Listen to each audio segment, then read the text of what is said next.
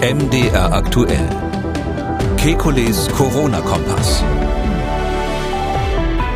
Gibt es Spätfolgen für geimpfte Menschen, die sich erneut infizieren? Können mRNA-Impfstoffe die Immunreaktion anderer Impfungen verstärken? Können im Kindergarten wieder normale Handtücher verwendet werden?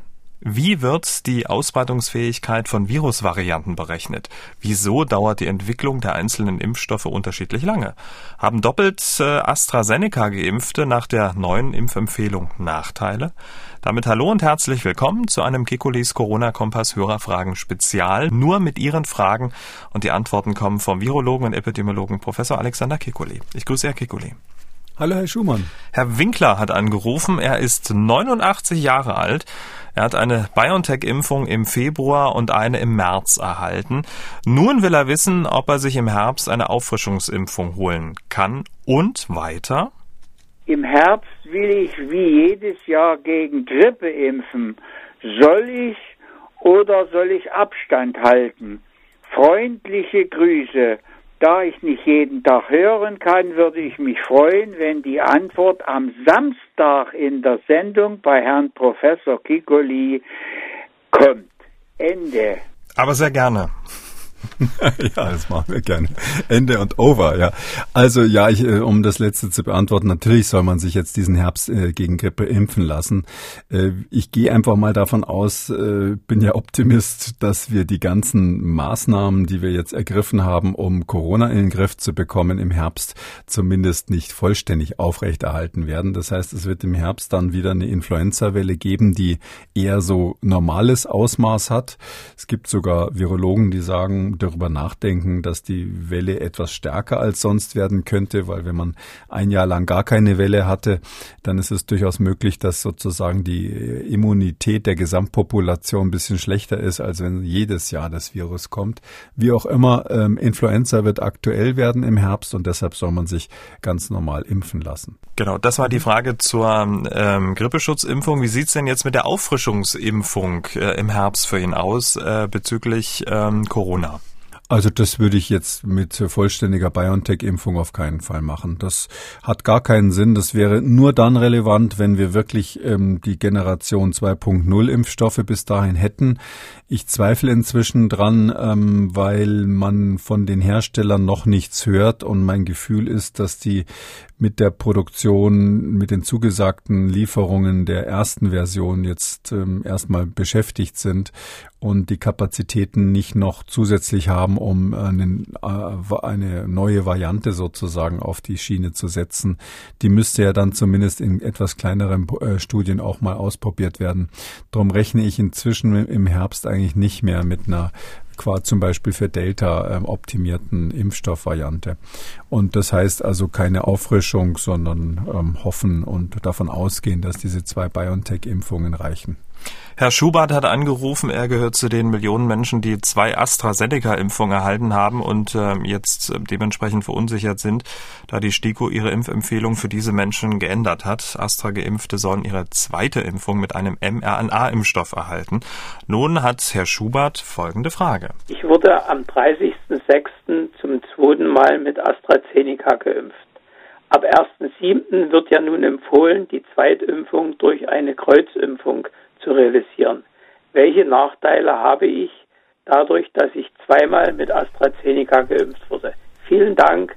Ja, die Empfehlung hat sich, ähm, so wie ich das verstanden habe, hauptsächlich darauf bezogen, dass ähm, Menschen, die zweimal AstraZeneca geimpft sind, natürlich einen etwas schlechteren Schutz haben vor der Delta-Variante, die ja in Deutschland gerade dabei ist, sich durchzusetzen.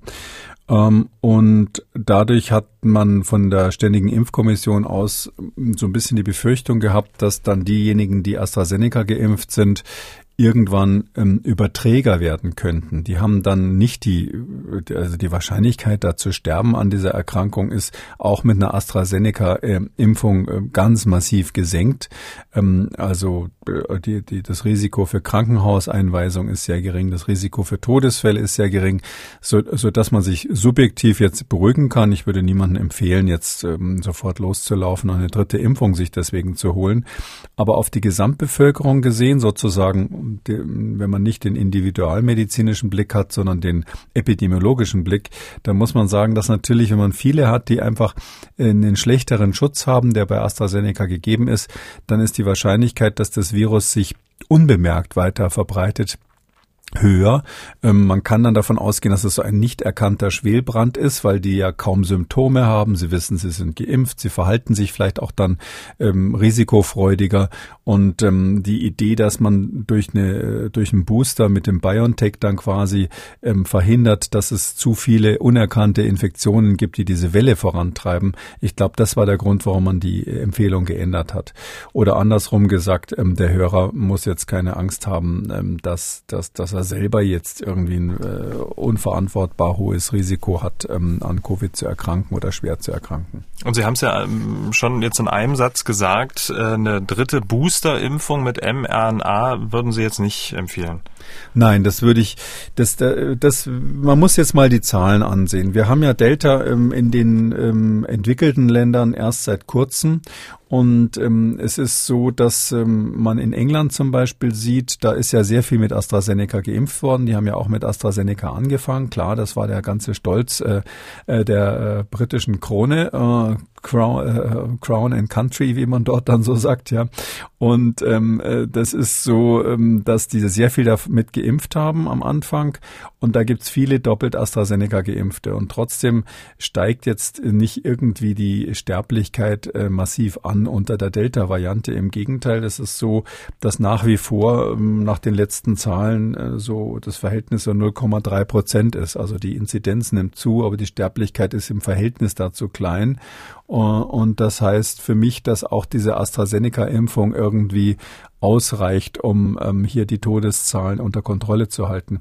Man muss jetzt zugeben, was die Briten nicht veröffentlicht haben, zumindest habe ich es noch nicht gesehen, ist eine Aufschlüsselung von denen, die schwere Verläufe hatten oder Todesfälle, welcher Anteil ist eigentlich mit BioNTech geimpft worden? Das ist bei denen inzwischen, meine ich, auch schon ungefähr die Hälfte, weil die ja dann irgendwann umgestiegen sind auch auf BioNTech. Und welcher Anteil ist mit AstraZeneca geimpft worden? Ähm, das wäre natürlich jetzt so gerade für Boris Johnson, der so stolz auf dieses Made in Oxford war, äh, unangenehm, falls da tatsächlich rauskäme, dass vielleicht irgendwie das Risiko mit AstraZeneca etwas höher ist. Ähm, ähm, ein, Sch ein Schelm, der Böses dabei denkt, dass diese Zahlen nicht auf dem Tisch liegen.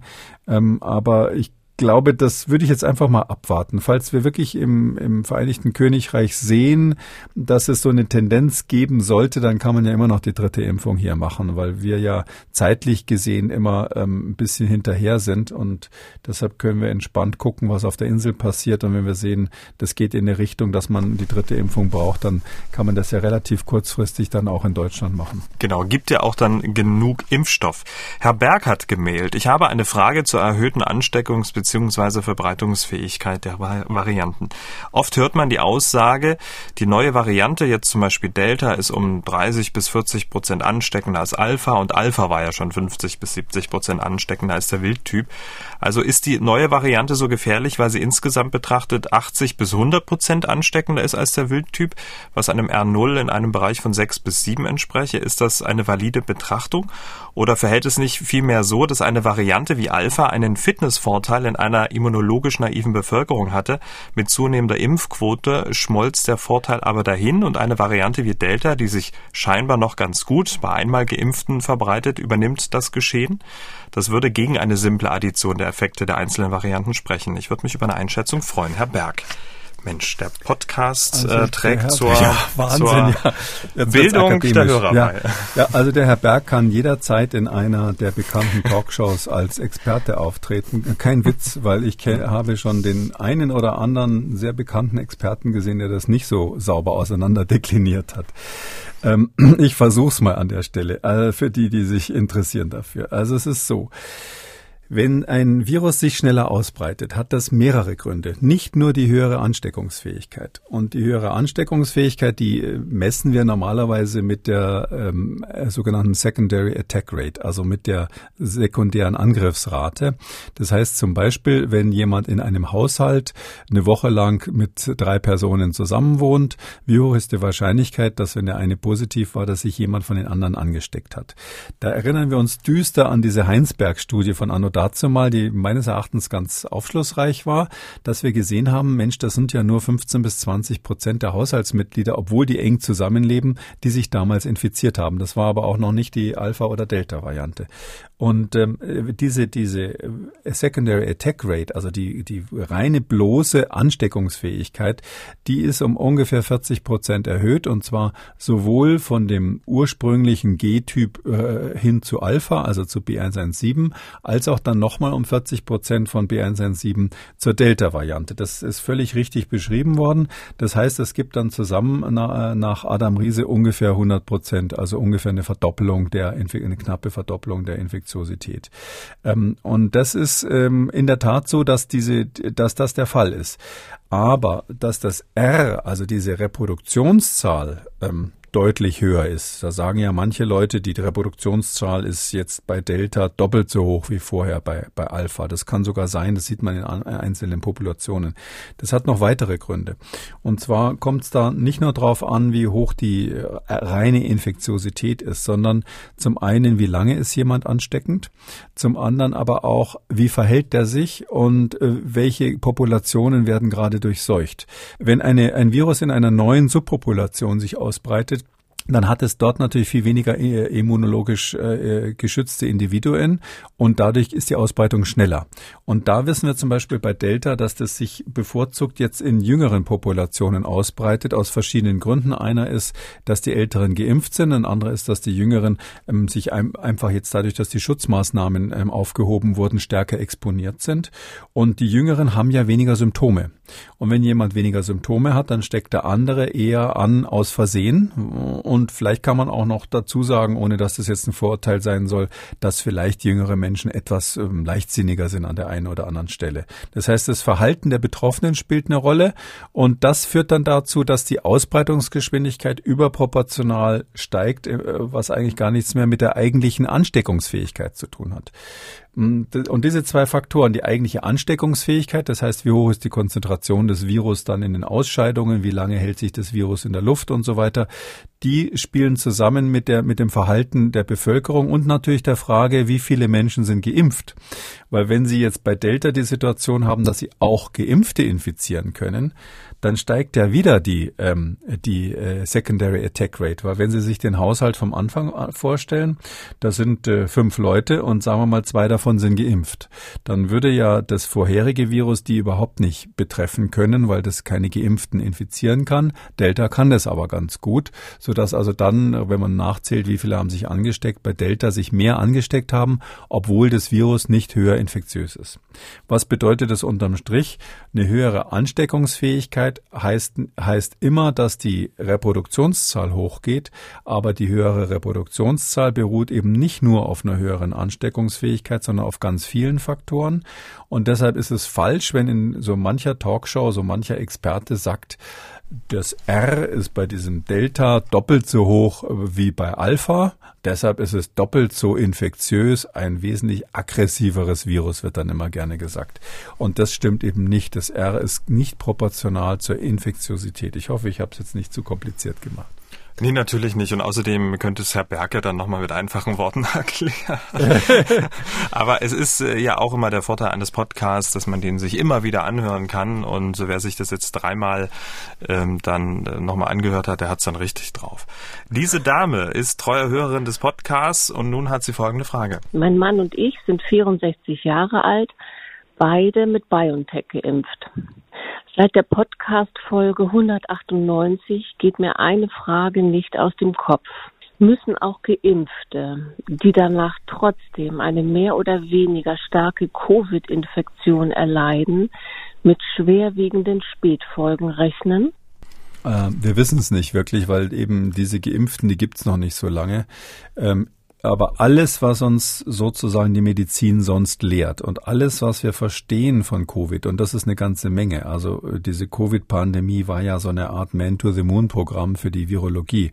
Also das, was die, die Apollo-Mondmissionen für die, für die äh, Luft- und Raumfahrttechnik waren, das, das ist das jetzt für die Virologie gewesen. Wir haben wirklich, wirklich viel dazugelernt, virologisch und epidemiologisch, immunologisch. Und nach allem, was wir jetzt wissen, ist es so, dass das eigentlich nicht sein darf. Ähm, das Virus könnte uns an der Stelle überraschen, aber ich würde mal sagen, das wäre extrem unwahrscheinlich, dass jemand, der vollständig geimpft ist oder genesen ist, bei einer Zweitinfektion beziehungsweise beim, bei einer Durchbruchsinfektion ähm, schwere Spätfolgen hat. Das würde nicht in unser Bild passen. Frau Müller aus Leipzig hat gemailt. Ich bin Mutter, schreibt sie von Schul- und Kindergartenkindern. Seit dem Beginn der Pandemie gab es in der Kita unserer Tochter Maßnahmen, um die Hygiene zu verbessern. Es werden keine waschbaren und wiederverwendbaren Handtücher im Bad mehr benutzt, sondern Wegwerfprodukte und mittags nach dem Essen wird auf das Zähneputzen verzichtet. An sich hat jedes Kind sein eigenes Handtuch und putzt mit der eigenen Zahnbürste. Ich verstehe die Sorge der Ansteckung. Ist sie derzeit aber noch berechtigt oder können Handtücher am Haken des Kindes und Zähneputzen wieder eingeführt werden? Viele Grüße. Ähm, ich bin der Meinung, dass es ganz viele Dinge in diesem Bereich gibt, die wir jetzt zurückfahren können. Wir wissen ja schon lange, dass Kontaktinfektionen wirklich eine ganz, ganz untergeordnete Rolle schon immer gespielt haben. Ähm, das war vielleicht auch ein psychologisches Moment, dass es natürlich am Anfang der Pandemie für Politiker ähm, gut war, irgendwas empfehlen zu können. Ist ja auch blöd, wenn sie da vor der Presse stehen und sagen, ich weiß nicht, was wir machen sollen. Also haben sie gesagt, wascht euch munter die Hände. Aber letztlich wussten zumindest einige Fachleute von Anfang an, dass das in diesem Fall jetzt nicht viel bringt, äh, wenn überhaupt was, epidemiologisch eher gar nicht nichts. Individuell kann schon sein, dass die eine oder andere Infektion damit verhindert wurde. Und deshalb kann man wirklich guten Gewissens sagen, alles, was Richtung Schmierinfektion geht und, und lästig ist, ähm, also Vermeidung von Schmierinfektion geht und lästig ist, das sollte man jetzt abstellen. Und dass die Kinder sich nicht mehr in der Kita die Zähne putzen, das weiß ich aus eigener Erfahrung, aus eigener Anschauung. Ich habe da auch ein Kind in der Kita. Also ich finde das äh, völlig, äh, gibt es überhaupt keinen Grund für. Und die Liste kann man weiter fortführen. Zum Beispiel ist es ja so, wenn jemand jetzt im Krankenhaus ist, auch in der Lage, wo wir in Deutschland eine Inzidenz haben, die nun wirklich, für die wir nun wirklich von vielen Ländern beneidet werden, ähm, auch in der Lage, wo wir nun wissen, dass das durch die Luft übertragen wird und durch FFP2-Masken, wenn man sie richtig aufhat, ähm, verhindert werden kann, die Übertragung. Auch in dieser Lage dürfen zum Beispiel im Krankenhaus ähm, äh, die, die, die Patienten zum Teil nicht besucht werden oder nur von einem Angehörigen nur ganz kurz besucht werden. Da gibt's alle möglichen skurrilen Regeln. Und da bin ich wirklich dringend dafür, dass wir uns davon jetzt äh, losmachen. Das wären mal Lockerungen, wenn ich mal so sagen darf, die man wirklich guten Gewissens beschließen kann. Man muss ja nicht immer gleich ein Fußballstadion füllen. Und ähm, das, das sind so die kleinen Dinge, mit denen wir uns das Leben an vielen Stellen einfacher machen können. Und da gehört das natürlich in der Kita auch dazu. Frau Markgraf hat gemailt und auch ein Foto angehängt. Darauf zu sehen ist ihr Oberarm mit ja, starken Rötungen und sie schreibt dazu, dass sie nach der zweiten BioNTech-Impfung hohes Fieber bekam, Muskel, Gelenk, Kopfschmerzen und das, obwohl sie nie bei Impfungen bisher Probleme hatte. Dann schreibt sie weiter. Nun stand gestern die fünfjährliche FSME-Auffrischungsimpfung äh, an, äh, und zwar vier Wochen nach der zweiten BioNTech-Impfung. Auch hier habe ich, schreibt sie, extrem sogar noch heftiger auf die Impfung reagiert. Hohes Fieber, fast 39, extreme Muskel- und Gelenkschmerzen. Ich habe immer noch starke Schmerzen. Außerdem ist die Einstichstelle extrem gerötet. Gibt es Hinweise, und jetzt die Frage, dass die mRNA-Impfung eine verstärkte Immunreaktion bei ähm, weiteren, eventuell zeitnahen Impfungen auslösen kann? Können Sie sich das vielleicht irgendwie erklären? Vielen Dank und viele Grüße, Frau Markgraf. Ah, da würde man als Arzt sagen, ein interessanter Fall.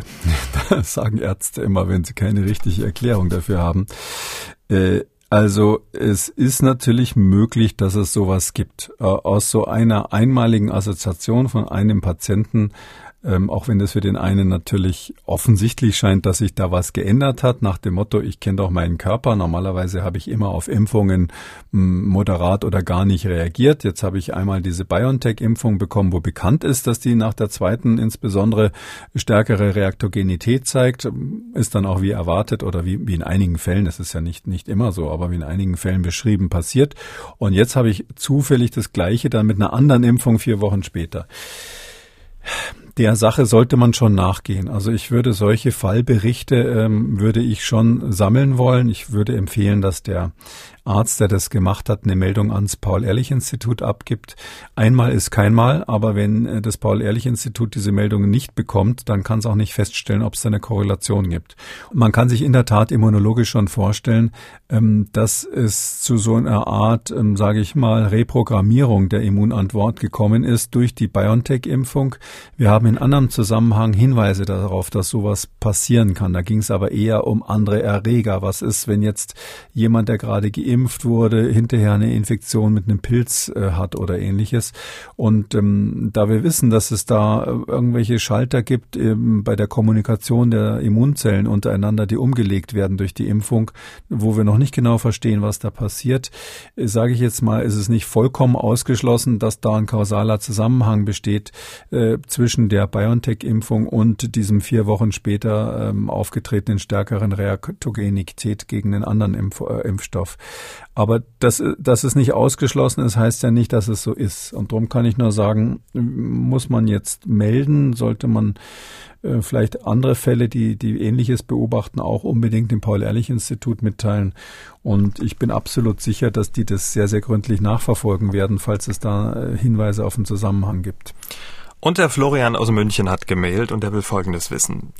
Was ist der Hintergrund, warum verschiedene Techniken unterschiedliche Entwicklungsgeschwindigkeiten haben? Also warum gibt es schon ähm, für die Pandemie relativ lange mRNA-Impfstoffe, aber noch keinen Proteinimpfstoff?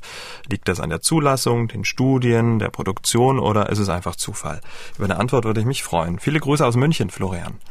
Das ist äh, schwierig zu sagen. Also wir, ähm, das ist eine Kombination. Also wir äh, haben halt, viele Firmen haben halt am Anfang wirklich auf die RNA-Impfstoffe gesetzt, weil man wusste, erstens, die kann man sehr schnell produzieren, sehr schnell anpassen, falls man Veränderungen braucht.